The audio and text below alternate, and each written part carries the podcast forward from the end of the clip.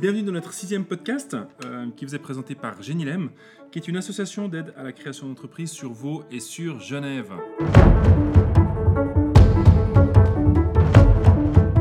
Bonjour Serge, Salut François, ça va? Ça va très très bien avec ce beau temps. Ah oui, oui, c'est Voilà. vrai. C'est vrai, c'est vrai que c'est- super agréable. Alors, ça, ça fait une belle série de, de beaux jours. Voilà, on pense à tous les entrepreneurs qui ne peuvent pas sortir de chez eux. Sous prétexte, en fin de compte, qu'il faut cravacher comme des ânes euh, nuit Oui. et jour. Ouais. Voilà, exactement. ouais. Et puis, on, on félicite tous ceux qui ont décidé d'aller travailler euh, sur une terrasse Oui, et de profiter du beau temps. voilà, Ouais. Vitamine D, ça, à ce qui paraît, c'est essentiel. essentiel. Essentiel. On a une superbe thématique aujourd'hui. Une thématique que je dois avouer, euh, je suis moins expert dedans, mais, mais qui m'intrigue beaucoup. D'accord. Et oui, c'est à moi de la dire, la thématique. Je- ouais. J'attendais parce que non. Alors, la, la- la thématique qu'on va développer cette semaine, c'est la levée de fonds. Mais, je vais quand même préciser, Ouais. parce que si vous avez écouté le podcast numéro 1, si je ne Mhm. me trompe pas, on parle du fait que euh, chez GM, on est en train de développer une formation spécifique pour la levée de fonds. Ouais. Donc, on va essayer de faire un- une sorte de teasing. Donc, on va pas parler de la levée de fonds dans son intégralité, parce que ça serait quasiment égal de, Ouais, de faire la de formation. faire la formation.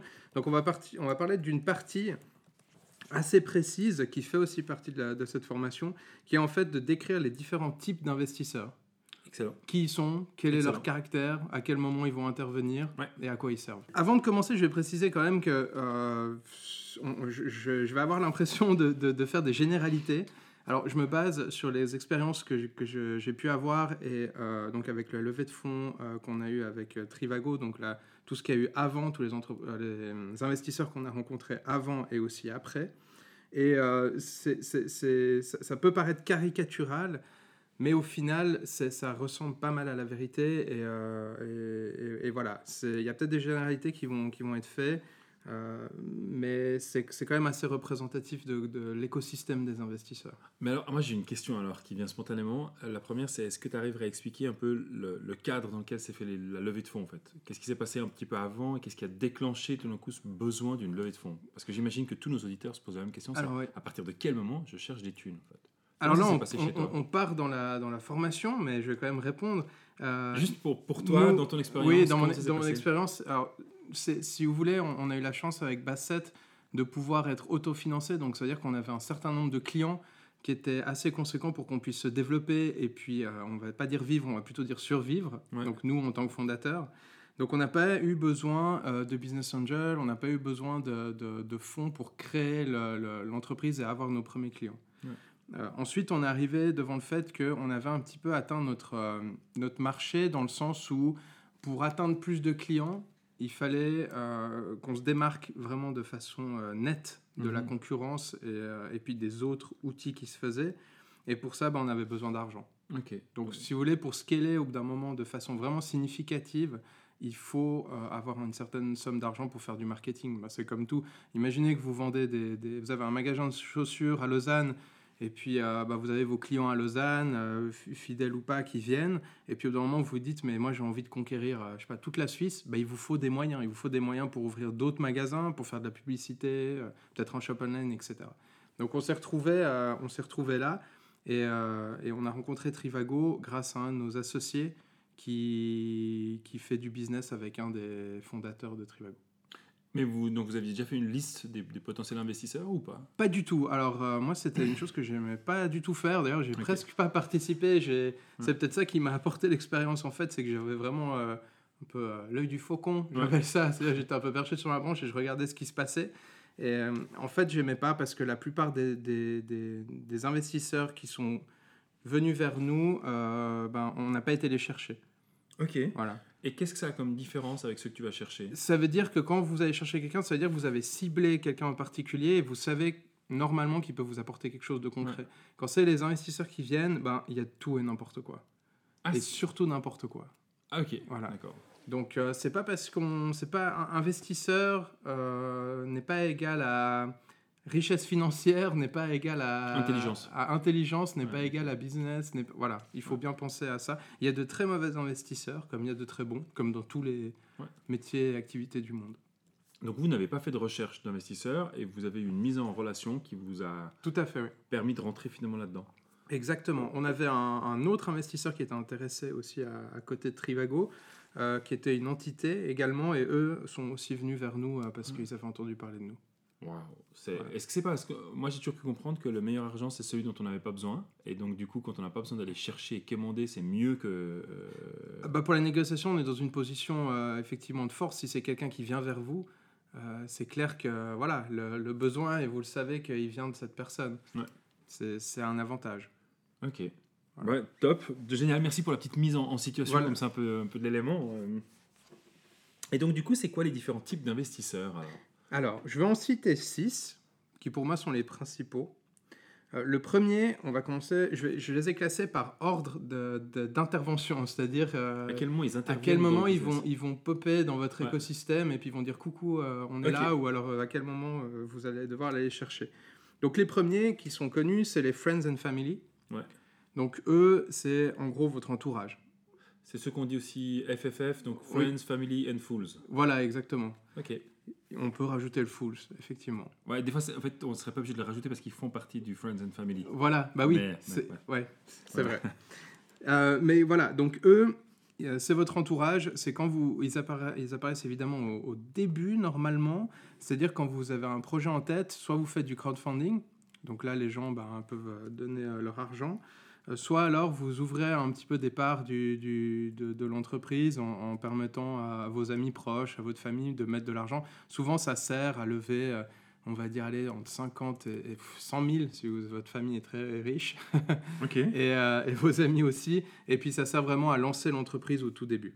Donc Friends and Family and Fools, And Fools. si vous voulez le rajouter. Alors eux, l'avantage, c'est que euh, normalement, ils, voilà, ils vous donnent de l'argent et il n'y a rien en retour. Ouais. Ou si en retour, c'est des très petites euh, parts de l'entreprise, donc il n'y a pas de dilution. Et puis normalement, eux, ils sont vraiment là pour vous soutenir, donc ils vont pas venir s'incruster dans votre business euh, normalement. Ou Voilà. prendre une place dans un board. Ou prendre une place dans un board. ouais. C'est pas trop leur situation à eux. Non, eux, c'est vraiment, voilà, on a besoin du début pour créer la SARL, pour faire un site, j'en sais rien. Hop, les, les amis et l'entourage sont là. Ensuite, il y a les Business Angels. Alors eux, ils apparaissent également pour la création d'entreprises, euh, surtout quand on a un produit à fabriquer ou on a Mhm. un prototype à, à construire. Donc euh, tangible, pas forcément une application. Et eux, euh, ils arrivent au tout début et ils vous donnent aussi entre... ça, ça- ça dépend, de nouveau, je donne des chiffres assez global, hein, mais entre 50 et 200 000, allez. Ok. 50, 150 000 plutôt. Et puis eux, ils servent exactement à, à ça aussi. Ils vont prendre des parts du, du- du capital, enfin de, de l'entreprise. Alors eux, vu qu'ils sont au début, après ça dépend le, le style des business angels, mais normalement ils vont vous prendre beaucoup de parts parce que plus un investisseur investit au début d'une entreprise, plus il prend des risques. Ouais. Donc plus il va vouloir compenser avec des parts. Et vous, c'était, alors à quel stade vous étiez avec, euh, avec Bassett hein, finalement euh, Trivago est arrivé à quel moment? Alors nous, on a, on a levé au round, ce qu'on appelle le round numéro 2. Donc il y a plusieurs euh, numéros, de, il y a plusieurs rounds en fait. Donc le 1, c'est celui qui correspond aux Friends and Family ou Business Angels, Ouais. ou les deux. Il y a aussi, Ouais. vous pouvez prendre les deux. Et puis euh, après ça, il y a le stade numéro 2 où là, vous cherchez des fonds vraiment pour la croissance. Ouais. Et puis euh, Trivago est apparu ici. Donc l'avantage, c'est que ça nous a permis de passer le round numéro 1, donc éviter une première dilution. D'accord. Ok. Donc ça, c'était- c'est c'est vraiment une chance qu'on a eue euh, grâce au fait qu'on ait des clients. Donc les business angels, ils arrivent souvent au rang numéro 1. Euh, ensuite, en 3, il y a les associés. Alors les associés, ce sont des personnes qui arrivent la plupart du temps un an après la création de l'entreprise. Et c'est des gens, en fait, qui, sont, qui ont un véritable talent. Euh, donc ça peut être euh, dépendant de leur domaine, hein, ça peut être un développeur, marketing, vente, etc.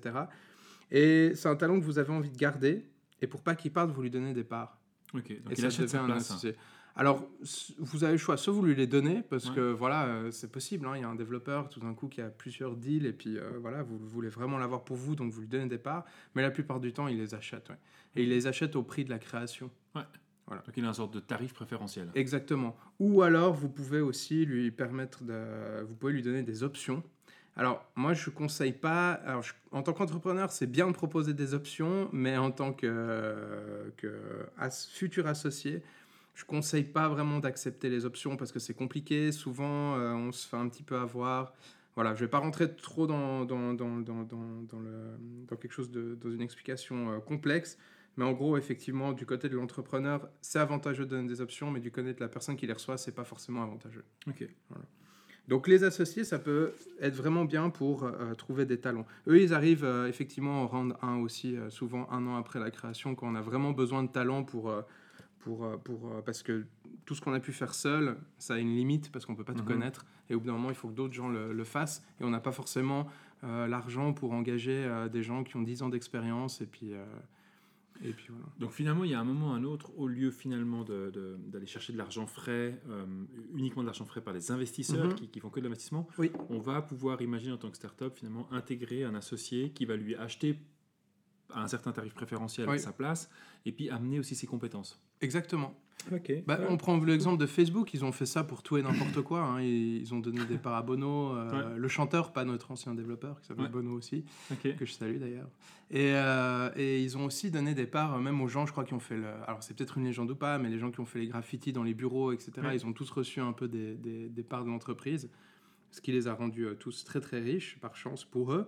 Mais effectivement, c'est un moyen de paiement aussi, les parts. Il faut pas oublier ça.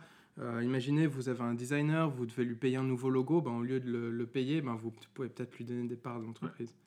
C'est une solution. Ensuite, il y a les, les, Les les private. privés. Alors, quand je dis privé, en fait, c'est soi-même. Ça veut dire que, euh, dépendant le, le- le- le capital personnel que vous avez, si vous voyez euh, qu'après un an ou deux ans, il vous faut 100 000 francs et que vous les avez, vous pouvez investir ça dans le capital vous-même. Donc ça peut être vous et vos, et vos différents associés. Après, c'est à vous de vous organiser. Mais effectivement, ça arrive que euh, après euh, quelques temps, on voit qu'il faut, euh, comme dirait notre directeur, une petite bûchette. Ouais. Donc un petit, une petite rallonge. Effectivement, bah, ça, on peut, le, on peut clairement le faire nous-mêmes. Et c'est mieux, tant qu'on peut le faire nous et qu'on n'a pas besoin des autres, c'est toujours mieux pour éviter de nouveau une dilution. Ok. Mais ça veut dire que alors, ça, je, je- je me pose comme la question, moi qui, qui connais moins bien le milieu, euh, amener de l'argent frais, ça veut dire qu'on l'a gagné ailleurs, mais c'est difficile de le faire nous-mêmes, donc c'est aussi l'argent peut venir d'où alors? Alors c'est pour ça que c'est plutôt rare. Donc soit vous faites une levée de fonds, de nouveau Friends and Family and Fools personnel. Ouais. Donc je sais pas, euh, votre grand-maman, elle voulait vous donner un héritage, vous allez lui demander de lui donner avant euh, Ouais. qu'elle décède, comme ça vous pouvez faire ça. Ou alors ça peut arriver que vous ayez ça sur votre compte euh, parce que vous aviez eu un métier euh, avant. Enfin voilà, il y, a- il y a 10 000 raisons pour lesquelles vous pouvez avoir cet argent sur ce compte. Vous pouvez vendre un bien immobilier, j'en sais rien. Ouais. Mais Mais on peut, en tant que finalement fondateur, réinjecter de l'argent. exactement, voilà. Et surtout Ouais. quand c'est des montants a- assez euh, petits, entre guillemets, euh, si c'est entre 50 et 200 000, puis que vous avez et que ça vous passe pas de problème de mettre cet argent et, de le perdre potentiellement, c'est vrai que c'est beaucoup mieux que de demander à quelqu'un d'externe Oui. de, de le mettre. quoi. C'est plus rapide et puis, euh, et puis euh, au moins vous savez qui met l'argent, donc c'est vous. Ok. Donc c'est pour ça que je les mets, en- je les mets dans cette liste. Ensuite, il y a les deux plus importants qui arrivent à partir du rang numéro 2. Donc c'est une fois que vous avez besoin de, de croissance pour l'entreprise. C'est euh, le premier, c'est les euh, venture capitalistes. Mhm. Donc eux, en fait, c'est souvent des bureaux, c'est des investisseurs en gros. C'est des fonds, euh, soit c'est des investisseurs qui se mettent entre eux, entre eux pour faire ce qu'on appelle un fonds d'investissement, soit c'est des investisseurs privés qui font ça comme métier et qui gagnent leur argent comme ça. C'est souvent des anciens entrepreneurs. Et puis eux, ils vont euh, dénicher la perle rare, investir dedans, ils leur donnent deux, trois conseils ou pas. Et puis après, voilà, ils ont un portfolio de, de différentes startups. Et puis, euh, et puis ils investissent dedans. Et puis euh, souvent, chez les, chez les VC, la loi, c'est un petit peu, plus votre portfolio est grand, plus vous avez de chances de gagner. Donc ils préfèrent investir petit dans plein de boîtes. Alors petit pour eux, c'est plusieurs millions normalement, plutôt que euh, 10 millions dans une seule, dans une seule boîte. C'est pour ça qu'ils se mettent aussi à plusieurs pour créer des fonds, c'est-à-dire qu'ils peuvent mettre 5 millions dans euh, une dizaine de, de boîtes, par exemple. Mhm. Donc eux, ils sont, ils- eux, ils sont bien parce qu'ils ont l'argent, ils ont souvent les connaissances du business. Par contre, ils sont très, très, très pointilleux et ils vont être très, très, très sur votre dos. voilà, il faut savoir que c'est vraiment... euh, ils ont l'argent, ils peuvent débloquer l'argent rapidement. Ils savent comment faire euh, administrativement, ils savent tout. Ils ont des bons avocats aussi qui peuvent vous servir après, mais par contre, euh, voilà, ils vont, ils vont être sur votre dos, demander des chiffres tout le temps. Et puis c'est vraiment une relation qui est particulière parce que souvent ils vous amènent pas de la ressource humaine ou quoi que ce soit, c'est vraiment uniquement de l'argent. Mhm. Et ils veulent du retour très rapidement en échange. Alors c'est marrant parce que j'ai entendu, euh, en discutant avec d'autres entrepreneurs qui avaient levé les fonds, euh, une des choses qui est intéressante qui ressort assez souvent, je ne sais pas comment toi tu l'as vécu chez Bassett, où ils disent bon, on ne veut pas juste qu'ils amènent de l'argent, on aimerait aussi qu'ils nous Oui. ouvrent finalement un carnet d'adresses euh, euh, qui nous permet d'aller à l'étape suivante derrière. Bien en sûr, fait. ouais. Et donc du coup, il y a cet équilibre entre je veux quelqu'un avec un bon deal de cash, Mhm. mais qui amène aussi assez Ouais. de puissance euh, de network pour que je puisse aller plus loin. En fait. Bah, ça me fait très plaisir que tu me dises qu'il y a des startups qui pensent comme ça parce que pour moi, c'est la clé du succès. Alors, effectivement, l'argent, c'est une chose, mais je peux, donner, euh, je peux donner 5 millions à une entreprise. S'ils ne savent pas gérer ces 5 millions, ce qui est souvent le cas parce qu'on n'a pas forcément Mhm. l'habitude d'avoir autant d'argent, surtout pour, ce- pour un- une entreprise. Donc, euh, s'ils ne savent pas comment faire, les 5 millions, euh, ils vont disparaître très rapidement et puis ils ne vont pas être rentabilisés. Par contre, ce qui est intéressant, et c'est pour ça que la- le dernier type d'investisseur est pour moi le plus important, c'est ce que j'appelle l'entité économique, ça veut dire que c'est une entreprise en fait. C'est ce qu'on a vu avec Trivago. Ouais. C'est-à-dire qu'ils ont mis de l'argent et ils n'ont pas fait que mettre de l'argent, ils nous ont permis euh, d'ouvrir des bureaux chez eux à Düsseldorf et à Palma. Mhm. Ils nous ont permis d'avoir accès, euh, à l'époque ils étaient encore 1000 employés, un peu plus je crois. Maintenant ils sont 2-3 000. Ils nous ont permis d'avoir accès à tous ces employés, donc tout ce Ouais. savoir, ces ressources. Il y a vraiment eu un échange avec... euh, voilà, il y a des designers qui ont participé au développement de Bassett, il y a les vendeurs, etc. Donc, il y a un vrai échange Ouais. De, de, de- de savoir, de procédés. Et le mot échange, il est important dans l'investissement. Que vous soyez au début ou à la, ou à la fin, c'est pas très important. Ce qui est vraiment important, c'est de pas. Voilà, le, le- le- fait que quelqu'un ne vous donne uniquement de l'argent, ça peut être très frustrant pour vous. Parce que vous, effectivement, quand on a une, une start-up, on, on a besoin de, savoir. Ouais. Ouais. Et si on vous donne que de l'argent, on n'apporte pas le savoir. En tout cas, on ne peut pas acheter le savoir avec de l'argent. Quoique si, peut-être. Alors oui, mais dans, le- dans le sens, euh, le, le savoir, il est quelque part. Et puis c'est pas parce que vous avez de l'argent que le développeur il va vouloir bosser chez vous. Peut-être Ouais. que le développeur il va vous dire non, mais moi je suis bien chez Amazon. Ouais. Euh, vous pouvez garder vos 10 000 francs par mois et puis voilà. Donc effectivement, l'argent ne peut pas forcément acheter le savoir. Donc voilà, pour moi c'est les, les six types d'investisseurs les, les plus fréquents. Et du coup, alors qu'est-ce que. Alors, c'est marrant parce que justement, en discutant avec deux, trois entrepreneurs à ce propos-là, toi, alors je, reviendrai après avec les éléments qu'ils ont apportés euh, comme, comme conseils et comme tips. Toi, qu'est-ce que tu donnerais comme conseil à une startup qui vient de naître Euh, Déjà, un, de comprendre la motivation d'aller lever des fonds. Quelles seraient pour toi les bonnes motivations et les mauvaises motivations, en fait? Alors, il n'y a, pas de bonne ou mauvaise motivation, je pense. Euh, L'erreur qu'il ne faut pas commettre, c'est créer une entreprise pour lever des fonds. Ouais. Souvent, les entrepreneurs, ils créent l'entreprise et ils pensent à lever des fonds avant, avant même d'aller chez le notaire et de créer la SARL. Alors, c'est faux. hein. Le but d'une entreprise, c'est de faire du commerce. Donc, Ouais. Je rappelle, le commerce, c'est produire, distribuer, facturer. Mhm. Ça, c'est la base. Tant que vous n'avez pas fait ça, pensez pas à lever des fonds parce que l'investisseur, il, il va soit prendre euh, la- toute votre euh, entreprise, euh, soit il va pas vouloir investir dans, dans une, dans une boîte. Et c'est vrai que les, les, les startups qu'on a l'occasion de rencontrer, nous, ce qu'on leur dit, c'est vraiment ça, c'est que l'investisseur, pourquoi est-ce qu'il investirait chez vous? Quel est son intérêt? Financier, euh, moral, ce que vous voulez. Pourquoi est-ce qu'il investirait chez vous? Et souvent, les, les startups se rendent compte qu'elles sont peut-être trop jeunes dans leur création, dans leur Mhm. processus, pour, euh, pour avoir un investisseur. Alors ça, je parle évidemment, je parle pas de la biotechnologie où il faut... euh, voilà, il faut, euh, il faut des machines, il faut des laboratoires où là, effectivement, vous avez besoin de beaucoup de fonds dès le départ. Ouais.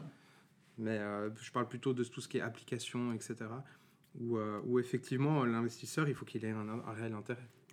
Donc, au fait, finalement, ce que je t'entends dire aussi euh, euh, entre les lignes, et que j'ai aussi entendu dans d'autres startups, c'est qu'à un moment ou à un autre, on va aller chercher de l'argent quand on veut euh, s'accélérer ou faire grandir sa, sa valeur, au fait, ou sa- sa- Oui. approfondir finalement son produit. Euh, mais la création de valeur, elle doit être en augmentation, parce que sinon, ça vaut pas la peine d'aller toquer euh, auprès d'un investisseur potentiel. Ouais. Bah, elle doit être prouvée. elle doit Le- être le- prouvée, et, parce que le- la création de valeur, c'est bien, mais il faut que le marché il comprenne cette création de valeur et, et soit d'accord de, de payer pour Ouais. cette création de. Ça m'amène à un point que je trouvais très intéressant en interviewant deux, trois personnes. Euh, c'est, au fait, finalement, tous m'ont dit la même chose. Ils m'ont dit il faut un système finalement de mesure euh, euh, des éléments. Alors, on parlait le dernier podcast Mhm. finalement des KPIs Oui. et puis d'avoir des systèmes d'objectifs qui est suivable. Tout le monde m'a dit la même chose. En tout cas, ils m'ont dit à chaque fois qu'on était dans un processus de levée de fonds, il fallait qu'on prouve nos chiffres. Oui. Et donc, du coup, euh, on n'arrive pas, on crée pas des valeurs de mesure comme ça euh, sur un coup de tête. Bien sûr, Il faut oui. un certain historique. Et donc, du coup, euh, ils soulèvent tout cet aspect-là. Et ils disent ce qui est assez intéressant, en fait, c'est le processus entre le premier contact et les suivants. Mhm. Euh, C'était de prouver finalement que dans cette délai-là, ils arrivaient à continuer à grandir. Oui. Euh, parce que le, la risque, finalement, le risque qui semble arriver, et de nouveau, je parle euh, euh, des entrepreneurs qu'on a accompagnés puis qui ont fait ces levées de fonds. Ils disent c'est que des fois, on se focalise trop sur la levée de fonds, on perd notre accélération et notre momentum en termes de Mhm. création de valeur. Et donc, du coup, entre les différents rendez-vous, une levée de fonds peut durer jusqu'à 5, 6, voire des fois 12 mois. euh, et bon, on ralentit et donc du coup, ben, finalement, on perd le deal parce que ben, on n'est pas assez bon pour maintenir les, les metrics et donc du coup challenger euh, nos investisseurs et Tout prouver qu'on arrive à faire de la valeur. Tout à fait, oui. Euh, D'ailleurs, d'ailleurs, ce moment de, de- dans lequel vous allez perdre de la croissance forcément euh, doit être calculé, euh, enfin ça doit être euh, discuté avec le futur investisseur et ça doit être soit rattrapé une fois qu'il y a l'investissement de base, soit ça doit être calculé dans la, dans la valorisation de, de, de votre entreprise. Ouais. Et ça peut clairement, ou n'oubliez pas que ça peut être clairement une stratégie d'un de vos concurrents. hein. Il peut très bien envoyer un faux investisseur qui vous fait perdre six mois de votre temps hmm. juste pour vous faire perdre six mois de votre temps. hein. Ça c'est déjà vu. Donc euh, voilà, c'est pensez à tout. Soyez avertis. voilà. Un, un élément que j'ai trouvé très intéressant aussi, c'est cette notion, euh, euh, justement, en, en discutant avec les entrepreneurs qui l'avaient vécu, c'est un des points que je- qui m'a le plus euh, paru euh, sensé, c'est de lier une levée de fonds avec une tâche ou une mission précise. En fait. Pourquoi est-ce Mm. qu'on va avoir besoin de l'argent? Alors on parlait évidemment, c'est la croissance, l'accélération, on veut grandir, euh, différents points. Mais il y a un des points qu'on amène aussi euh, comme outil finalement à nos startups, c'est de dire mais mets un lien entre le chiffre que tu veux lever et les risques que tu veux abattre. Euh, et d'une levée à l'autre, finalement, prouver que les risques précédents ont été abattus, puis finalement Oui. ont augmenté réellement la valeur. Et donc de faire une connexion entre j'ai une to-do list et j'ai besoin d'argent pour faire cette to-do list, euh, permet aussi à l'investisseur finalement d'avoir un- une sorte de vision précise et pragmatique de qu'est-ce que je vais faire de mon voilà, qu'est-ce qu'il va faire de mon argent euh, et puis quels sont les objectifs de, de, de risques qui vont être abattus finalement là-dedans.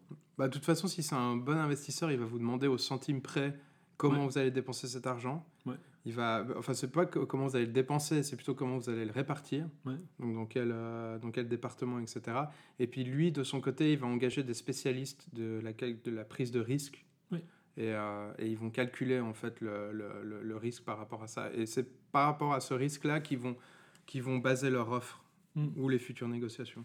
Mais je propose d'ailleurs que dans, dans le bas du podcast, on mette un lien vers un de nos outils euh, qui permet justement, un très simple ou- outil qui permet de, de mettre les, finalement les objectifs qu'on a en termes de revenus, coûts directs, coûts indirects, et de levée de fonds avec euh, finalement la répartition potentielle qu'on aimerait imaginer faire Mhm. euh, si on lève les fonds. C'est un petit outil qui force finalement chaque entrepreneur qui se prépare pour une levée de fonds à juste déjà se poser des questions très basiques, euh, bah, justement comme tu l'as dit avant. Euh, bah, tiens, comment je vais utiliser l'argent? Pourquoi est-ce que j'ai besoin de cet argent-là? Est-ce que concrètement, euh, c'est cohérent comme histoire que je suis en train de raconter ou pas? Euh, autre outil qui est assez intéressant, et je, je me demandais comment tu l'avais vécu chez Bassett, Captable, vous en avez fait une, vous l'avez vous l'avez monté, c'est- c'était... Est-ce que c'est un mythe de dire qu'on monte des Captables pour... On, on a dû monter tellement de choses, dont des meubles Ikea en même temps. Donc, c'est- franchement, il y a- il y, a- il y a tellement d'informations qui nous a été demandées Ouais. parce que nous, on avait quand même euh, trois ans d'existence, euh, des centaines de clients répartis euh, dans, dans- dans- dans des dizaines de pays. Donc, vraiment, on a, on a dû fournir mais des, des- des- des chiffres que. je- voilà. On a dû tous les chiffres qui correspondent à notre entreprise. Donc on en a fait 1000 de choses. Je sais plus exactement Ouais. si on a fait ça. Ouais. Mais euh, il, il vous demande quand c'est quand c'est un investissement de, de cette envergure avec un acteur autant grand que ça, il vous demande tout, Ouais. tout, tout. Euh, les premières levées de fonds que toi tu as rencontrées dans les startups que tu as accompagnées ou que tu as vues aussi, euh, finalement, Genilem ou pas, euh, elles s'adressaient à quel type de public, euh, à quel type finalement d'investisseurs la majeure partie de ces startups finalement se, se, se touchent? Alors, ben, ça, ça correspond aux, stat- aux statistiques de survie de la startup. Donc, la plupart que j'ai vues, c'était euh, Friends and Family et Business Angels, donc Ouais. le, le rang numéro 1. J'en ai vu quelques-unes en rang numéro 2. Euh, et pour l'instant, c'est tout. Il faut savoir effectivement que ben, la, la survie de la startup et la première année sont, sont pas très hautes. Hmm. Donc, euh, effectivement, c'est clair qu'on va avoir plus de, de cas dans cette partie-là. Dans le- une des thématiques qui ressort souvent quand on pose la question aux gens, aux entrepreneurs, euh, est-ce que vous avez réfléchi à une levée de fonds? On reste une grande crainte sur la question de ouais, mais j'ai pas envie de me diluer, j'ai pas envie de perdre le contrôle de mon entreprise. Et c'est assez intéressant parce que, ben, euh, alors après tu pourras dire aussi dans ton expérience Mm. à toi, mais euh, les startups avec qui j'ai pu finalement faire la recherche et comprendre leurs mécanismes ont dilué dans leur première levée de fonds finalement, entre guillemets, avec des business angels, donc plus ou moins officiels, pas dans, avec la famille, mais à l'extérieur. Ils ont dilué à peu près entre 14, 13, 14 jusqu'à peu près 20%. Et donc du coup sont restés largement majoritaires. Euh, certaines m'ont dit que 20 c'était trop élevé, puis que- alors du coup c'était elle qui avait fait 13. Puis celle qui avait fait euh, euh, plutôt des 20 me disait que 13 c'était difficile à défendre parce Mhm. que finalement les business angels voulaient avoir une place plus importante. Bah oui, parce qu'ils Euh, prennent plus de risques. Ils prennent plus de risques. ouais. et, et pour vous c'était quoi chez Bassett Alors nous, ils ont clairement, quand c'est une entité comme ça qui, qui apparaît au rang de 2 et qui pose, nous, ils ont pesé entre 3 et 4 millions, je sais, je Ouais. sais pas vraiment le chiffre exact, je me souviens plus. C'est clair, et eux, ils veulent la majorité, clairement. Ouais. Ils sont obligés de prendre la majorité, sinon ce serait complètement stupide de ne pas la prendre, d'ailleurs. Donc euh, clairement, ils ont pris 52 euh, et quelques pourcents. Et en tant que bon investisseur au rang numéro 2, si vous prenez pas la, la majorité, c'est vrai que c'est un peu... Voilà, c'est que vraiment, il y a un potentiel, euh, vous êtes le prochain Facebook. Ok. Mais la majorité, c'est clair que voilà, euh, par rapport à ce que vous offrez, de se mettre avec un acteur du marché qui est déjà présent, qui est déjà presque numéro un dans son, dans son domaine, c'est clair que ça vous garantit un, un succès ouais, pre- ouais, presque garanti à 100%. Ouais. Donc leur donner la majorité, c'est cohérent. c'est cohérent. Et en plus de ça, ben, c'est évident que eux, ils veulent, euh, ils veulent, euh, ils veulent avoir le Mm. droit de décision finale. Il faut savoir que Trivago appartient à Expedia et qu'ils ont eu le même deal avec Expedia, c'est-à-dire que Expedia a pris la majorité de Trivago. Ah ouais. Ok. Voilà. C'était avant qu'ils rentrent en bourse et tout ça, hein, mais euh, c'était à cette époque-là, c'était ça. Et, euh, et de nouveau, voilà, c'est un chemin qui, c'est un, c'est un, plan qui se répète à- à chaque fois.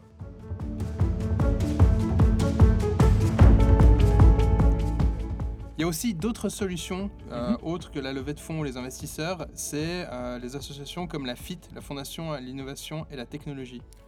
Et d'ailleurs, on a interviewé et rencontré Didier Schwartz qui va nous présenter en quelques mots ce que c'est et comment ça fonctionne. Didier, merci pour ton temps. Est-ce que tu peux en, en deux minutes te présenter? Alors, Didier Schwartz, donc je suis entrepreneur et hum, je suis aussi conseiller en innovation au sein d'Innovo, qui est l'agence d'innovation du canton de Vaud. Euh, et on a monté il y a une année euh, la FIT Digital.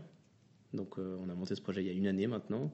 Et je m'occupe de gérer ce, ce FIT Digital qui permet de soutenir les entrepreneurs dans le monde applied tech versus deep tech. Et alors, juste en deux mots, qu'est-ce que c'est la FIT?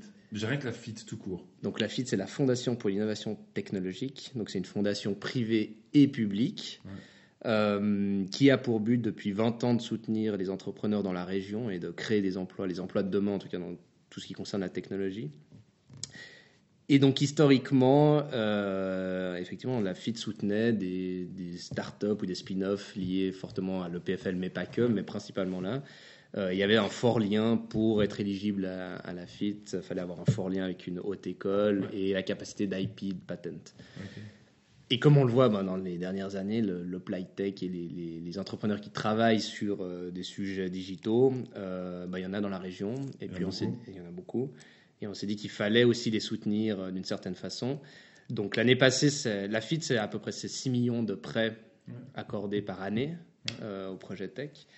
Euh, et puis là, on a lancé ben, ce FIT digital qui permet de répondre cette fois-ci aux porteurs de projets qui utilisent de la technologie, mais pour innover plutôt dans les business models. Mais la tech doit être au cœur du projet, sinon nous, on ne peut pas intervenir là-dessus, euh, basé sur le canton de Vaud. Et, euh, et voilà, on est là pour soutenir avant tout des entrepreneurs euh, dans ce domaine. Et donc le digital, en fait, finalement, des types, exemples types de- d'entreprises, de, startups qui peuvent venir toquer à la porte de la FIT Digital, c'est quoi? Alors, je vais donner, je vais illustrer, peut-être ce sera la meilleure façon, puis on ira googler pour ceux qui connaissent pas encore les, les startups qu'on a, qu'on a soutenues. Mais donc, Fit Digital, c'est très récent. On a ouvert, on a lancé officiellement euh, le lancement, c'était en mai 2018. Ok. On a déjà eu trois batchs de sélection parce qu'on passe devant un comité d'experts. Peut-être j'y reviendrai après. Euh, c'est déjà en 2018 11 projets soutenus pour plus de 770 000 francs de, de- de- de soutien financier. Euh, et du coup, dans ces euh, peut-être des, alumni, les premiers alumni Fit Digital, on a par exemple Neo Ouais. euh, dans le PropTech, on a Alaya, dans les seeds, on a Kaitro, on a euh, WeGo et, et d'autres. Je vous laisse euh, aussi Ouais, regarder sur le site. googler. Ouais. Faut aller googler. C'est quoi les conditions pour, pour rentrer finalement euh, dans le programme de la FIT, FIT. Digital principalement Et puis après, qu'est-ce que ça amène en fait? C'est quoi l'avantage? Alors, euh, plusieurs choses. Évidemment, il y a l'aspect financier. Nous, ce qui nous importe, c'est que l'argent aille dans la poche des entrepreneurs et puis ils en font un bon usage. Euh, donc, on ne on fait pas du coaching, mais on encadre quand même euh, au travers de KPI et de milestones. Donc, c'est très important pour nous de comprendre l'impact de l'investissement pour quel résultat. Euh, L'outil a été pensé par un entrepreneur pour les entrepreneurs. Donc, le processus est simple. C'est pas un concours. Donc, on ne se force pas de choisir des projets, euh, on ne se force pas d'en éliminer non plus. Euh, on peut rentrer à chaque étape. On a trois outils. Un outil qui s'appelle le Fit Digital Grant à 20 000 francs, qui là est à fond perdu, donc c'est 20 000 francs à fond perdu. Euh, il faut avoir, faut pas être seul, donc il faut déjà avoir être deux dans le projet. Il y a plusieurs critères. hein. Le premier c'est ça. Deux, il faut avoir un, un business model innovant avec de la technologie à l'interne, difficile à imiter et, et réplicable, scalable. On cherche à avoir. J'aimerais qu'il y ait un Revolut qui sorte dans la région euh, de cette ambition-là. Euh, il faut être basé sur le canton de Vaud. Il faut aussi avoir 20 000 francs à amener euh, de sa poche soi-même. On est toujours là pour accélérer l'innovation, jamais pour remplacer le job de l'entrepreneur. Ouais. Euh, ça sera à chaque étape la même chose. Euh, il faut être donc ouais, domicilié, je crois que je l'ai déjà dit sur Vaud, ou avoir une, une société déjà créée, mais jusqu'à six mois après création au registre du commerce. Donc c'est soit avant la création, Ouais. soit jusqu'à six mois après. Nous, on veut être là pour le Fit Digital Grant, parce que l'objectif du grant, c'est de comprendre s'il y a une réelle problématique dans le marché. Ok, mais je t'entends dire grande, donc c'est aussi euh, connecté à une école Ou Non, pas du tout, pas du tout. Non, non, du moment qu'on remplit les critères que je viens de citer, Ouais. ils sont sur le site aussi, peut-être j'ai été dans le mauvais ordre et, et peu clair, mais si on va sur le site, on les retrouve. Euh, c'est vraiment ces six critères-là euh, qui font foi pour, euh, déjà avoir une rencontre et puis ensuite aller de l'avant. Ensuite, on passe devant un comité d'experts du digital. Ça, ce sera pour tous les trois outils, j'y reviendrai après, qui eux sélectionnent les projets finalement euh, qui sont soutenus ou pas. Donc c'est assez rapide, Ouais. euh, on a l'argent assez vite du moment euh, qu'on répond à tout ça et puis qu'on est sélectionné. Donc on a le grant qui permet de comprendre s'il y a un problème dans le marché, qui est 20 000 francs. Ensuite, on a un prêt de 50 000 francs qui s'appelle le Fit Digital Seed. Mhm. Euh, 0% d'intérêt, remboursable sur 6 ans. Par contre, il y a une garantie personnelle de 20%, donc 10 000 francs. Et là, l'idée, c'est de se dire, OK, on a compris qu'il y a une problématique. Est-ce que la solution qu'on apporte répond, ouais, répond à la problématique Euh, Et ces 50 000 francs, de nouveau, viennent matcher 50 000 francs de l'entrepreneur. Mhm. Là, la société doit être créée, il faut être deux à temps plein. Avant, on était en temps partiel dans l'équipe. Donc là, on aimerait qu'il y ait une équipe quand même qui bosse vraiment dessus. Euh, Il faut toujours être basé sur le canton de Vaud. Il faut avoir, pour le grant, il faut avoir un proto, un Mm. mock-up. Donc rien de codé forcément en dur, quelque chose à montrer de la même façon dans l'architecture, une maquette. Par contre, dans le seed, on aimerait déjà avoir un MVP parce que le but, c'est de pouvoir arriver après six mois à démontrer qu'il y a un- une transaction où on puisse faire de l'argent. Euh, donc ça, c'est le but du seed, c'est d'aller trouver les premiers clients qui vont payer, qu'on comprenne qu'il y ait de la valeur dans la solution apportée. Et enfin, une fois qu'on a le seed, donc à nouveau, on peut être, on n'a pas obligé d'avoir le grant, on peut venir Ouais. au seed direct. Hein, c'est pas un funnel où on est obligé de passer Ouais. toutes les étapes. Et ensuite, on arrive au Fit Digital Growth. Donc là, c'est un prêt de 200 000 francs, euh, 8% d'intérêt, Ouais. Ou 6% si je me trompe pas. Il faudra voir les taux, Ouais, de- on le taux du jour. voir, ouais. Mais, mais, mais là, c'est la fin de la journée. Mais disons 8. mais, mais je pense que je crois que. Je crois que c'est 8. Non, c'est 8% d'intérêt, remboursable aussi sur 6 ans. Il n'y a pas de garantie personnelle, c'est fait à la société. Euh, et là, l'idée, c'est de venir. On a besoin d'un matching, mais cette fois de, de, de VC ou de business angel, mais de gens qui ne sont pas des fondateurs ou des cofondateurs, Mais de l'argent frais qui Ouais. est. qui viennent de l'extérieur, que d'autres personnes aient un intérêt financier cette fois dans la, dans la boîte. Et là, le but du Fit Digital Growth, c'est vraiment de mettre en place les premières stratégies de croissance, Ouais. euh, de comprendre, ok, on a compris qu'il y a un problème, on a compris que la solution qu'on apporte a de la valeur, est-ce que des gens payent, comment on réplique, comment on scale.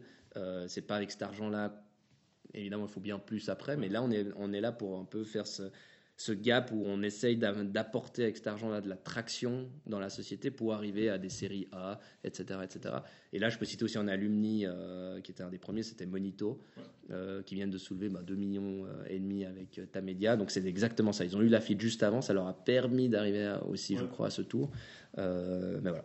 Ok.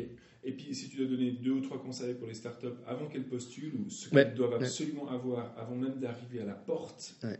De la fit, euh, digitale, ce serait quoi? C'est un maximum d'évidence. Comme on a enlevé le critère d'IP et de patent Ouais. qu'il y a pour la fit tech, c'est-à-dire évidemment qu'on est dans la medtech, la robotique, euh, c'est un peu plus facile de comprendre l'innovation et de la, et de la protéger. Et de la patenter. euh, de la patenter. Là, nous, ce qu'on a besoin de comprendre, ben, c'est voilà, allez voir déjà. Il n'y a pas besoin d'argent pour ça, il y a besoin de temps. Mais plus vous allez construire votre projet sans trop tarder non plus, mais, Ouais. mais, mais d'avoir des évidences, d'avoir euh, des choses à montrer, de comprendre euh, ce que veulent euh, vos clients potentiels, ben voilà. Plus vous arrivez solidement là-dessus avec des chiffres aussi, Ouais. c'est bien de dire qu'on fait mieux, ou, mais comment, combien, à quelle hauteur, à quel niveau. Euh, mieux c'est pour nous parce que euh, ça sera des, des bons projets. ouais. Donc, vraiment tester la désirabilité puis Ouais. la quantifier en fait. Oui, puis après nous on est là pour accélérer la chose. euh, Mais oui, si on est seul juste avec un pitch deck et une idée, c'est pas suffisant. Faut... Ouais. Il faut vraiment avoir prouvé que le terrain et que le public ou que l'utilisateur en a besoin ou que ça répond à quelque chose. Et puis d'avoir un sorte de, de mock-up brouillon qui permet juste de saisir un peu où on va avec. quoi. Je pense là, un bon entrepreneur au début, c'est un- c'est quelqu'un qui observe beaucoup. Donc aller observer, aller poser des questions, euh, aller bricoler deux trois choses. Il y a plein d'outils, surtout dans le digital, qui permettent Ah ouais. de le faire pour rien du tout en termes de coûts. Ça prend du temps, mais ce temps-là, nous on est là pour la phase d'après pour accélérer et d'aller peut-être un peu plus loin.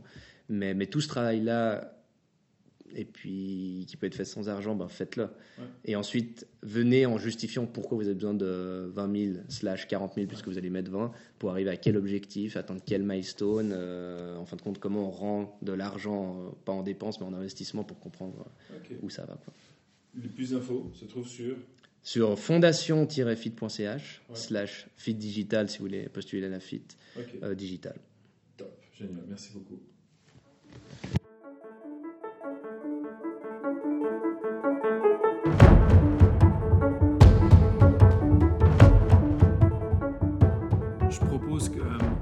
Les interviews des gens euh, qu'on a rencontrés de nos startups sur les le types de levée de fonds.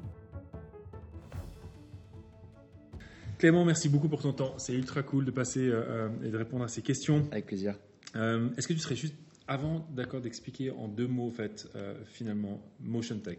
Euh, Motion Tech, c'est une euh, entreprise euh, qui a développé des technologies euh, d'impression 3D pour fabriquer des pièces en silicone orthopédique. Ça nous permet de euh, pousser un paradigme de personnalisation de masse dans le milieu de l'orthopédie euh, pour fournir en fait tout type de pièces en silicone pour améliorer le confort et la mobilité des patients euh, qui souffrent de différentes pathologies. Ok, nickel. La startup a été fondée quand?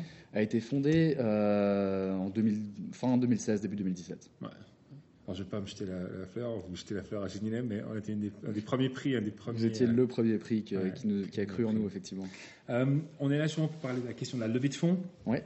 Euh, et surtout d'amener de l'argent frais dans une start-up. Mhm. Comment est arrivé le besoin, en fait? Euh, Comment vous avez senti ce besoin? En fait, le- donc, on est parti de, de l'idée qu'on voulait travailler dans le monde des prothèses. On avait des premières idées qu'on a soumises aux prothésistes. Et leur feedback nous a très rapidement fait comprendre qu'on allait devoir développer de la technologie qui n'existait pas pour amener quelque chose qui les intéressait. Euh, et très naturellement, bah, quand tu dois faire du développement, tu as besoin d'argent euh, pour payer des salaires, euh, des, des, des- des matériaux, des, composants, etc. Donc c'était clair pour nous depuis le début qu'on allait avoir besoin d'argent. La somme exacte, C'était flou. c'était flou, mais, mais le besoin d'argent était présent depuis le début. ouais. Mais ce besoin s'est concrétisé, puis finalement vous a généré à l'action à partir de combien de temps après la création? Est-ce qu'on parle de mois? Est-ce qu'on parle d'années? Entre, entre, je dirais, les premières phases du projet euh, où on est allé voir les, les- les clients et le moment où on a vraiment commencé à, à chercher de l'argent, il y a eu euh, peut-être 3 à 4 mois. Ok, donc relativement bref en fait. Tout au début, ouais, tout au début. Vous avez, euh, vous avez cette, euh, ben, vous avez quand même gagné une série de prix Mhm. euh, qui vous a quand même permis d'aller très loin Ouais. en termes d'apport d'argent frais, Mhm. sans diluer, plus Presque. ou moins, presque. Presque. Qu'est-ce qui vous a poussé à faire ce choix d'aller sur des concours et pas sur finalement une levée de fonds type classique, Business Angel, FFF Alors, bah, nous, on n'est pas un, on est un projet qui, qui est basé sur de la, de la technologie avancée, mais on n'est pas un projet qui sort de, de doctorat, ce qui est au final relativement rare. Euh, donc, on savait presque depuis le début qu'on allait avoir besoin d'argent pour faire du développement. Et souvent, les fonds, euh, que ce soit BA, VC, euh, enfin tout ce qui est euh, capital euh, euh, privé, bah, exigent que la R&D soit déjà prête et qu'on soit suffisamment proche du, mar- proche du marché. Donc, les prix, c'était presque pour nous une obligation en fait. On aurait eu du mal à lever de l'argent auprès de- de- d'investisseurs privés. Euh, et en regardant la liste des concours qu'on a obtenus assez rapidement en discutant avec des, entrepreneurs euh, locaux, on s'est rendu compte qu'il y avait énormément de concours qui étaient accessibles, euh, qui mettaient beaucoup d'argent à disposition et dans, lequel, euh, enfin, dans le cadre desquels on rentrait vraiment bien. Euh, de par le fait qu'on est une start-up basée sur de la technologie, de par le fait qu'on a, euh, on est dans le médical aussi, euh, donc ça c'est aussi quelque chose sur lequel la Suisse investit beaucoup. Mm. Euh, donc voilà, la, la liste des concours auxquels on pouvait participer était longue et c'était très rapidement devenu une évidence que c'était la meilleure stratégie à, à adopter dans un premier temps. Ça m'amène une question un peu. euh, voilà. Est-ce que finalement ça consomme aussi pas mal de temps? Ah, alors ça oui. Euh, euh, Comment tu équilibres Alors, bon, vous êtes une équipe de trois à la base, et donc du coup, ça, ça permet de répartir. Mais comment vous équilibrez la notion entre participer à des concours puis continuer à développer le projet? C'est une excellente question. Euh, bah, Aujourd'hui, on a, on a un peu cette notion de se dire, euh, OK, quelle est notre probabilité de gagner ce concours-là? Ouais. Combien il y a d'argent en jeu et donc quelle est notre espérance? Et euh, par rapport à ce que nous, on coûte à la société. Ouais. Bon, on a la chance d'être extrêmement mal payé, donc en général, participer à, à des concours a une espérance assez positive pour nous. Et ça reste vrai aujourd'hui. mais mais euh, voilà, au départ, on, on savait qu'on avait besoin de plusieurs centaines de milliers de francs et qu'il fallait aller les chercher. Ouais. Euh, et en fait, on s'est, on s'est, on a, l'agenda nous a été imposé un peu par les, les dates auxquelles, les deadlines des concours, Ouais. auxquels on considérait être suffisamment avancés pour pouvoir participer. Et donc, en fait, la première année, on a participé à tous les concours pour les startups, euh, pour les jeunes startups. L'année d'après, on a participé au concours pour les startups un peu plus avancées. Et c'est plutôt là-dessus que s'est basée notre, euh, notre euh, stratégie de répartition du temps, entre guillemets. Après, il y a des concours sur lesquels on estimait qu'on avait très peu de chance, et donc ça, on n'a pas participé. Mais sur tous les autres, voilà, on, voilà, quand il y a 100 000 francs à gagner et que ça prend un mois de travail, Ouais. bon, Le calcul est vite fait. voilà, le calcul est vite fait. Même si la société avance moins vite, euh, les 100 000 francs ne sont pas déposés, dépensés en un mois, donc euh, euh, même si on prend un peu de retard, ça vaut le coup. Quoi. Ok. Les, les- c'est- les grandes difficultés que vous avez rencontrées pendant toute cette. Parce que finalement, l'argent frais rentre, donc vous gagnez vos premiers concours. Quelles ont été les, les- les grandes difficultés que vous avez rencontrées au fait, à travers ces, ces concours et cette entrée d'argent fraîche Bah, au départ, au départ, il y a eu un, un premier problème qui était qu'on n'avait jamais eu à gérer des sommes comme ça. Ouais. Et euh, pour commencer à les dépenser, on était extrêmement frileux. Ouais. Parce qu'on savait pas combien d'argent on allait recevoir en plus. Et donc, euh, on, on commençait- on, on était extrêmement euh, économe sur les dépenses qu'on faisait. Enfin, voilà, c'était un petit peu. ah, il a fallu prendre un peu l'habitude de gérer un budget et puis de, de- de- de- de planifier vraiment le cash flow d'une société. Ça, c'était une des, premières difficultés. Une des deuxièmes difficultés, c'est que, évidemment, tous les concours ont un peu leur petite spécificité. Et euh, il faut présenter une, facette du projet qui leur plaît et qui rentre un peu dans le cadre. Et évidemment, euh, comme nous, on partait vraiment de rien. hein, on, a vendu une vision un petit peu optimiste de nos compétences actuelles du projet à chacun de ces concours. Et donc, une fois qu'on les a gagnés, bah, ensuite, on s'est un peu retrouvé face au fait accompli de se dire, bah, maintenant, il faut qu'on le fasse. Quoi. et comme les choses se sont enchaînées très rapidement, bah, en fait, on a été vraiment forcé de rattraper le retard en fait, qu'on prenait au fur et à mesure qu'on avançait et puis qu'on vendait un petit peu le futur. Donc c'était euh, c'était sportif, ça nous a mené à deux ans qui étaient extrêmement intenses sur lesquels on a pris quasiment aucune vacances et, Ouais. euh, et on a dû euh, on a beaucoup cravaché pour pour arriver au point où on en est maintenant. Ouais. Euh, mais bon, voilà, de toute façon, on n'a rien sans rien. Je pense que c'était un chemin nécessaire par le- lequel il fallait passer. Et je pense qu'aujourd'hui, il y a, il y a- il y a peu, de, peu de ces concours qui regrettent d'avoir euh, misé sur nous et qui se disent, voilà, en fait, euh, ils n'avaient pas ce qu'ils promettaient. Donc, Et si tu devais donner euh, des petits conseils comme ça, ou, des petits ou des grands euh, conseils à d'autres euh, finalement startups qui sont aussi en un stade embryonnaire, Ouais. si- qui disent ok nous on veut s'attaquer à des concours, c'est quoi les éléments que, que tu leur conseillerais par l'expérience que tu as obtenue? Il faut, il faut bien comprendre quel type d'institution donne l'argent et quel est leur objectif. Ouais. Ça, je dirais que c'est vraiment le- le- la clé. Euh, une fondation, euh, un organisme d'État et, euh, et une université ne va pas avoir le même objectif quand ils donnent de l'argent à une start-up. Euh, et ça, je pense que c'est fondamental dans, le, dans la manière dont on présente le projet. En fait. Est-ce que c'est plus l'impact social qui compte? Est-ce que c'est plus la création d'emplois au niveau local? Est-ce que c'est plus l'image de marque de, de l'u- de l'université, par exemple, à travers la technologie euh, qu'elle peut mettre en valeur? Ça, c'est vraiment le, le point un peu fondamental de la, de- du fait de participer à un concours. Ça sert à rien d'avoir un dossier et de l'envoyer à tout le monde, parce que ça, ça ne marchera pas. Il faut aussi bien comprendre quelle va être la concurrence sur ce concours-là en particulier. Des Mm. concours qui sont très concurrentiels, sur lesquels ça vaut peut-être pas le coup d'investir énormément de, de- de temps, d'autres qui le sont moins. Et il faut viser ceux qui sont adaptés. Quoi. Ouais. Après, ça c'est difficile de savoir euh, a priori. Ouais. Donc il faut parler avec les gens qui les ont déjà gagnés pour Ouais. savoir qu'est-ce qui font qu'ils les ont gagnés C'est quoi C'est une invitation à qu'on prenne contact avec toi vers... Bah, on- nous, on est disponible. S'il faut, faut, on peut Euh, c'est passer cool. du temps. C'est cool. Non, et puis après, après voilà, euh, évidemment, il faut, euh, il faut aussi écouter les feedbacks qu'on reçoit à travers les, les organisations de coaching, euh, Mm. les, les différents concours auxquels on participe qui euh, ont des programmes de, de justement d'accompagnement.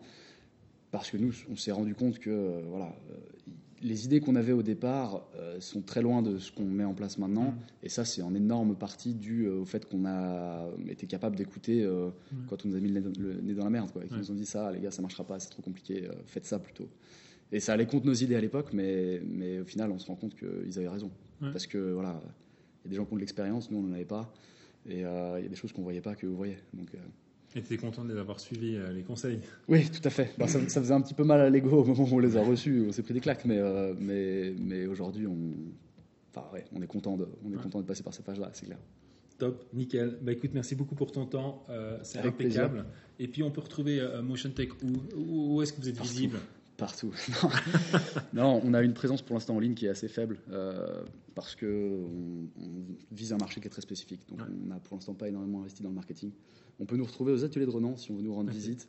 Euh, on est tout à fait ouvert à discuter avec les gens qui ont envie de prendre contact ou sinon parler euh, à travers toi. Ok, cool. Ravi de discuter. C'est génial. Merci beaucoup. Ah bah merci à toi Serge.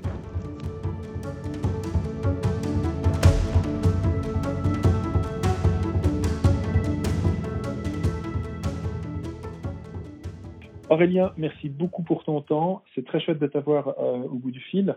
Euh, Est-ce que tu serais d'accord de présenter en quelques mots euh, Lambda Health System? Avec, avec grand plaisir.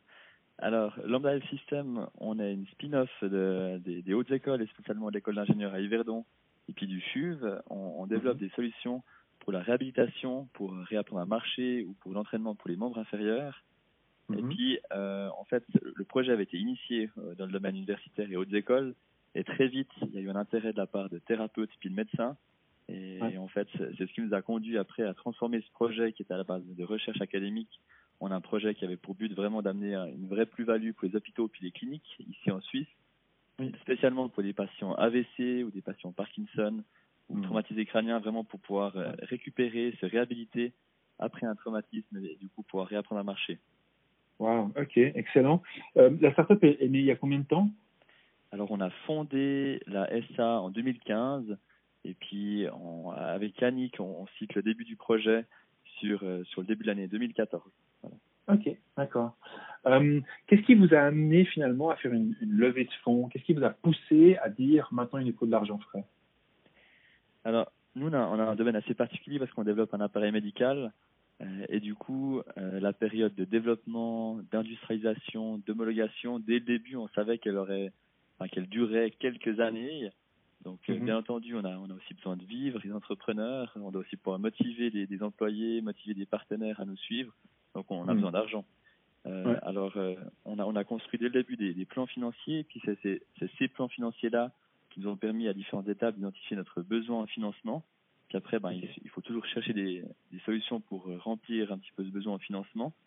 Donc on, on a réussi durant les premières années. Donc je l'ai dit, on a commencé le projet en 2014, on a créé la SA en 2015 et la première augmentation de capital chez Lambda, on l'a faite euh, en 2017. Donc en fait, c'est passé presque trois ans tout de même où Mhm. on a cherché euh, à profiter de tous les supports, soutiens, fonds euh, publics ou de, de, de, de soutien à l'entrepreneuriat et aux startups qui étaient proposés Ouais. dans notre région, dans notre pays.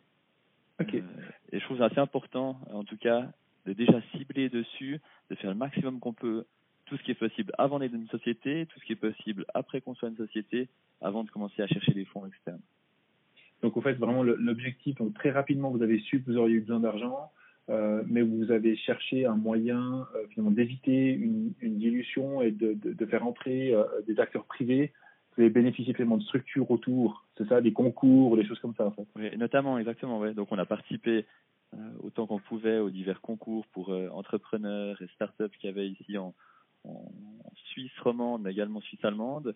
Et Ouais. puis, au- au-delà de ça, on s'est également adressé au canton de Vaud pour les divers soutiens Mhm. qui étaient présentés à l'époque par le SPECO, je crois que c'est aujourd'hui le SPEI.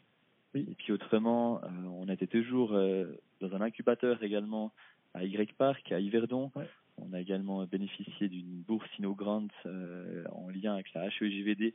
Voilà, c'est ce genre de soutien en tout cas qui nous ont permis, nous, euh, dans cette première phase de développement et début d'industrialisation, de pouvoir aussi survivre avant de devoir chercher des fonds à l'externe. Ok. Et qu'est-ce qui vous a poussé tout d'un coup à sortir de ces systèmes d'aide finalement liés à l'État ou à des, à, des, à des écoles, des institutions ou des concours? Qu'est-ce qui vous a amené finalement à dire ok bon maintenant on va chercher des fonds privés? Alors, probablement en fait les activités qui étaient liées à Lambda. Donc, il y a, Ok. dès le moment où on se retrouve à deux, trois des, des ordinateurs à développer un produit, ça coûte pas trop cher. Ouais. Par contre, euh, sitôt qu'on est entré dans une phase d'industrialisation chez nous, où on devait homologuer le produit en vue d'avoir un marquage CE, où on savait qu'on aurait devant nous des factures de, de 20 000 francs d'un consultant, de 60 000 francs d'un organisme de test, et, et ainsi de suite. Face à Ouais. ça, on peut plus, on peut plus euh, voilà, viser les mêmes, euh, les mêmes sources de financement. Euh, votre stratégie, elle a, elle a tout de suite été claire. Euh, vers qui chercher en fait, quelles, quelles ont été vos premières étapes quand vous avez dit OK, il faut qu'on aille chercher de l'argent euh, dans des structures privées? Alors notre stratégie, elle n'a pas toujours été très claire, peut-être. Euh, simplement qu'on était, euh, via nos divers contacts qu'on avait dans, dans le canton avec, euh, avec les, les outils de promotion et, de soutien, on nous avait présenté divers événements, notamment de- des événements de- d'investisseurs dans le domaine médical. Et on a participé assez tôt, en fait même très tôt à ces événements-là. Et Ok. D'un coup, on rencontrait des, des gros fonds VC euh, qui, qui, qui chiffraient des, des montants en centaines de millions et puis euh, donc des, des, des fonds européens, américains, chinois. Enfin, puis du coup, Ouais. on s'est retrouvé là-bas à plusieurs années même d'affilée en fait à présenter Lambda. Ouais. Et on s'est un peu entraîné grâce à ces personnes-là. Alors les, les feedbacks au début étaient toujours euh, qu'on était une société qui était peut-être euh, trop early stage, donc le, pro- le produit n'était pas encore assez avancé, on n'était pas assez proche de la mise sur le marché. Donc on, ça n'a jamais finalement à cette époque-là conclu sur un sur un investissement, mais Ouais. Du coup ça nous a amené à, à mettre au propre notre documentation, notre business plan, euh, le plan financier et toutes les annexes qui, qui étaient requises par ces gens-là. On a amélioré notre pitch, on, on a amélioré notre pitch en anglais également. Voilà, Ouais. donc ça, ça nous a beaucoup apporté. Et puis au moment donné où vraiment on sentait que c'était le moment qu'il fallait finir un premier tour seed de financement, Oui. euh, là après on s'est adressé plus largement à des business angels. Ok, d'accord. Et euh, c'était quoi les grosses premières difficultés que vous avez, que vous avez rencontrées justement euh, euh, quand vous avez commencé à taper à la porte de Business Angel? Alors le, le retour était déjà très vite différent de, des- des fonds d'investissement VC auxquels on s'était adressé auparavant. Euh, Normalement là, on- nous on avait un stade où on avait déjà un produit qui était en, presque fini d'être industrialisé.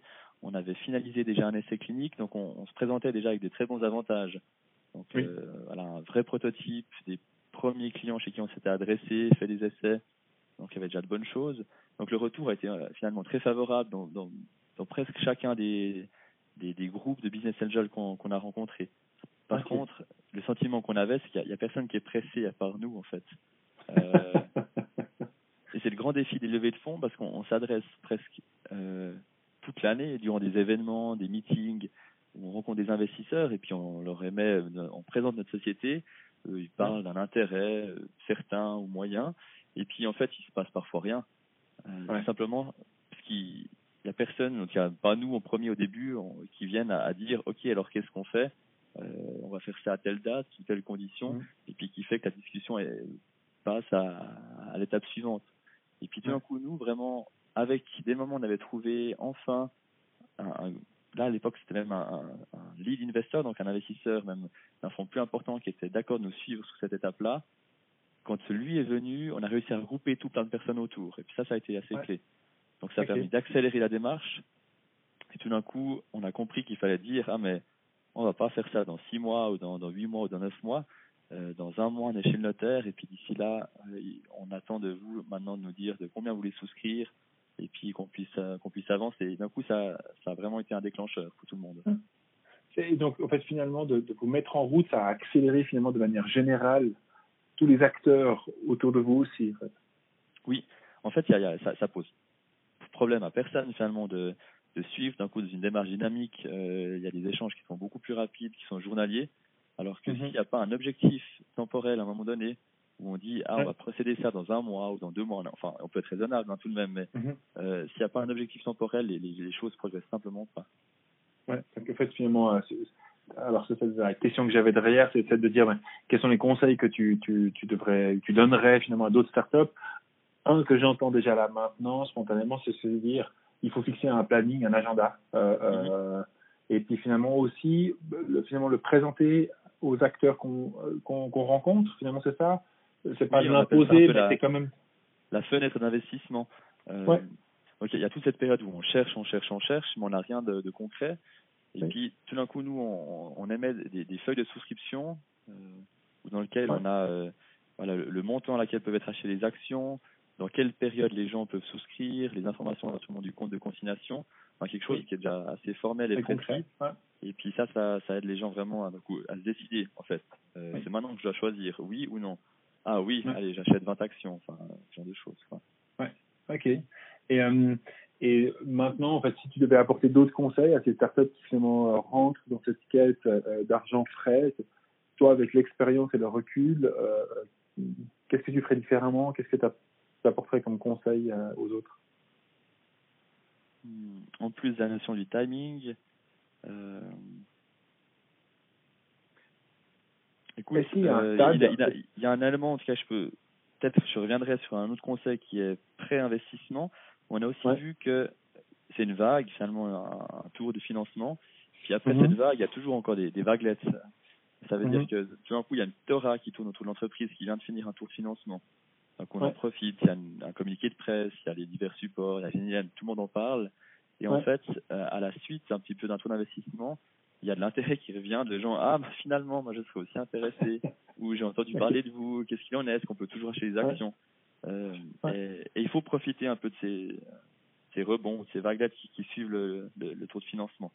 Parce que vraiment il y a encore pendant quelques mois des, des gens qui peuvent former un intérêt. Et puis Ouais. pour eux une des solutions qui peut être proposée euh, c'est de, c'est de, c'est des financements via des, des prêts convertibles. Ça veut dire que ben voilà L'entreprise prend un prêt envers ces personnes-là. Par contre, elle a la possibilité de pouvoir les convertir en actions lors du prochain, la prochaine Round. augmentation de capital, voilà, du prochain round. Ouais.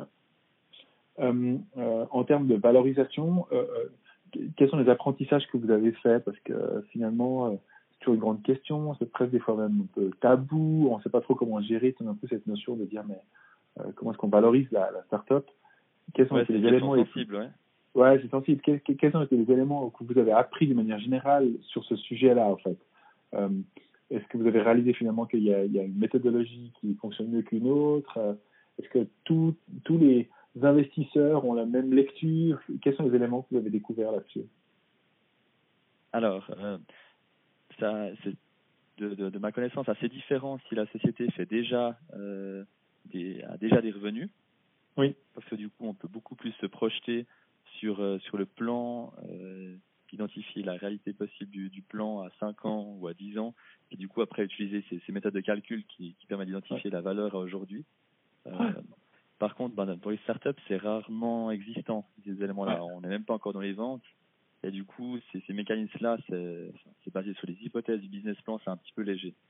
Par contre, il existe euh, quand même de nombreux outils différents. Dans, dans certains, ont plutôt tendance à dire est-ce que la société a déjà de l'IP Est-ce que la société a un board euh, ou a des membres de direction qui sont expérimentés Combien est-ce qu'il y a d'employés Euh, Dans quel domaine elle se situe Est-ce qu'elle a déjà fait un essai clinique ou non Enfin, et Ouais. puis à partir parfois d'éléments comme ça qui sont pas tellement quantitatifs mais juste qualitatifs, on peut avoir des facteurs qui orientent si la valeur de l'entreprise elle est plutôt proche de- d'un million, deux millions, trois millions, quatre millions, cinq millions, enfin ce genre Ouais. de choses. Et puis nous, on a, avec l'aide de, de notre président, on a croisé comme ça, je pense bien quatre ou voire cinq outils différents.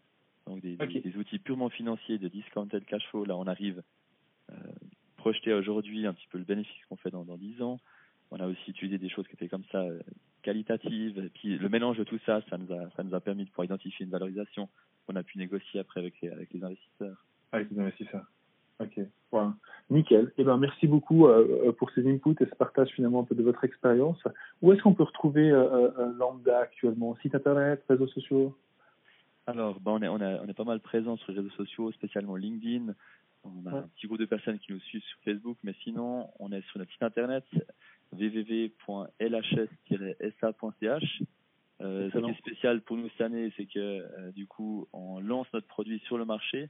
Euh, on a fini euh, toute la phase d'industrialisation, d'homologation, et maintenant on lance le produit sur le marché et on est surtout présent dans les hôpitaux, les cliniques pour des démonstrations et démarrer ses ventes. Génial. Bah, écoute, alors euh, on mettra les liens euh, sur le texte en dessous du podcast. Et puis je te remercie beaucoup, beaucoup pour ton temps. Euh, et puis, puis à très très bientôt. À bientôt. Salut Sage.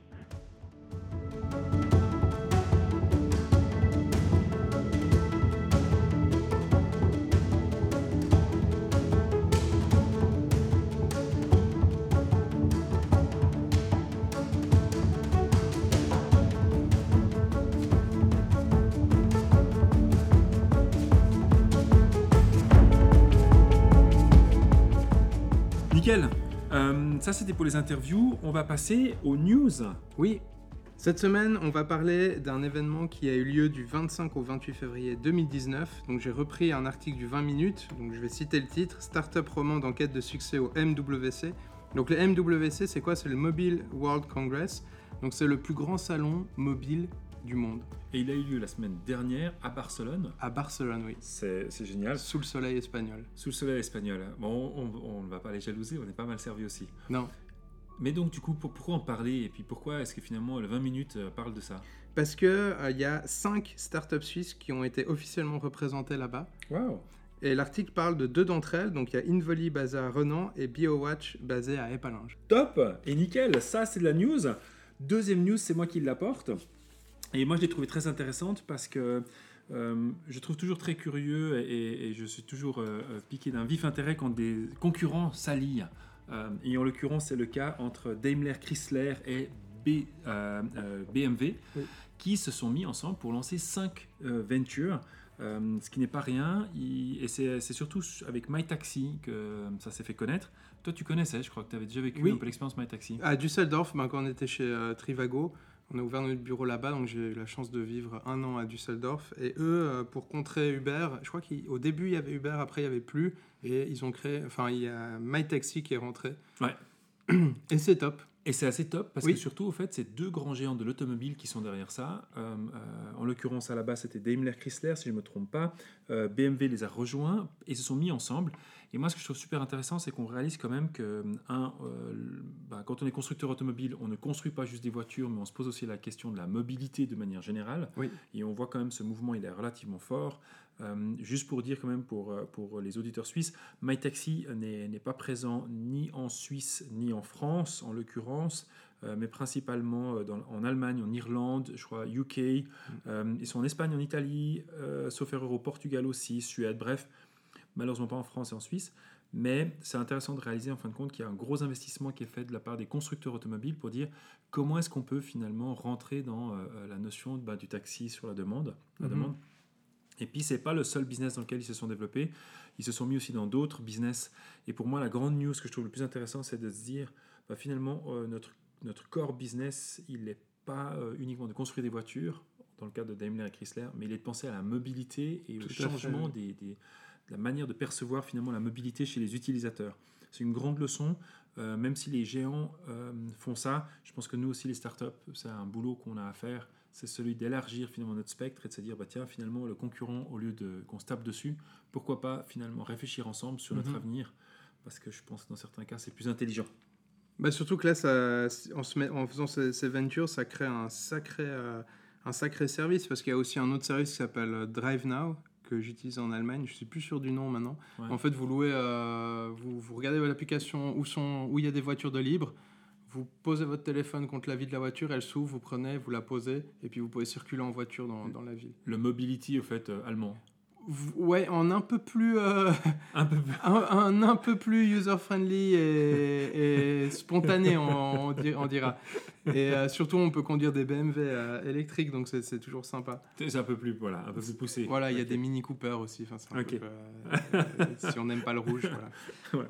Mais là, très clairement, je pense que c'est c'est une news qui est super intéressante, avec un très très gros deal hein, de la part de, de BMW qui intègre finalement ce processus. Euh, bref, à suivre, comme quoi finalement le marché grandit, évolue et change vite. Donc voilà, on mettra aussi deux trois liens et des articles concernant euh, euh, finalement cette collaboration entre Daimler et BMW. Tout à fait. Les découvertes? Oui. On commence par la mienne. Bon, la mienne est un peu nulle, j'avoue. Ah, mais il faut pas commencer comme ça. C'est, Ah non, faut pas euh, commencer comme si, ça. que ça va avec le sujet. Ça va avec le sujet. Ouais, je, savais pas trop. J'avais pas envie de vous. J'avais envie de quelque chose de nouveau, d'un peu, euh, d'un peu, euh, d'un peu débile pour se détendre. peu, pour que les entrepreneurs puissent se détendre. Je sais qu'ils en ont besoin. Euh, j'ai trouvé un site internet qui référence les 39 sites les plus étranges d'internet 2019. Ah, trop bien. Alors, quand je dis étrange, il n'y a, rien d'illégal ou que vous ne pouvez pas regarder au travail. Euh, c'est vraiment un peu des sites soit un peu rigolos, soit un peu useless, enfin surtout useless, soit assez créatifs ou des petits jeux, etc. Donc allez voir, il y en a des vraiment sympas. Et- mais c'est des, des sites qui sont volontairement euh, bizarres ou pas? Oui, c'est c'est volontaire. Alors, c'est volontairement des sites qui proposent des choses inutiles. Oui. Ok, d'accord. C'est c'est pas par accident, avec une volonté excessivement bonne, de créer un truc génial, et au fait, finalement, il s'avère que c'est plutôt complètement désastreux. Ah non, parce qu'il y en aurait plus que 39, je pense.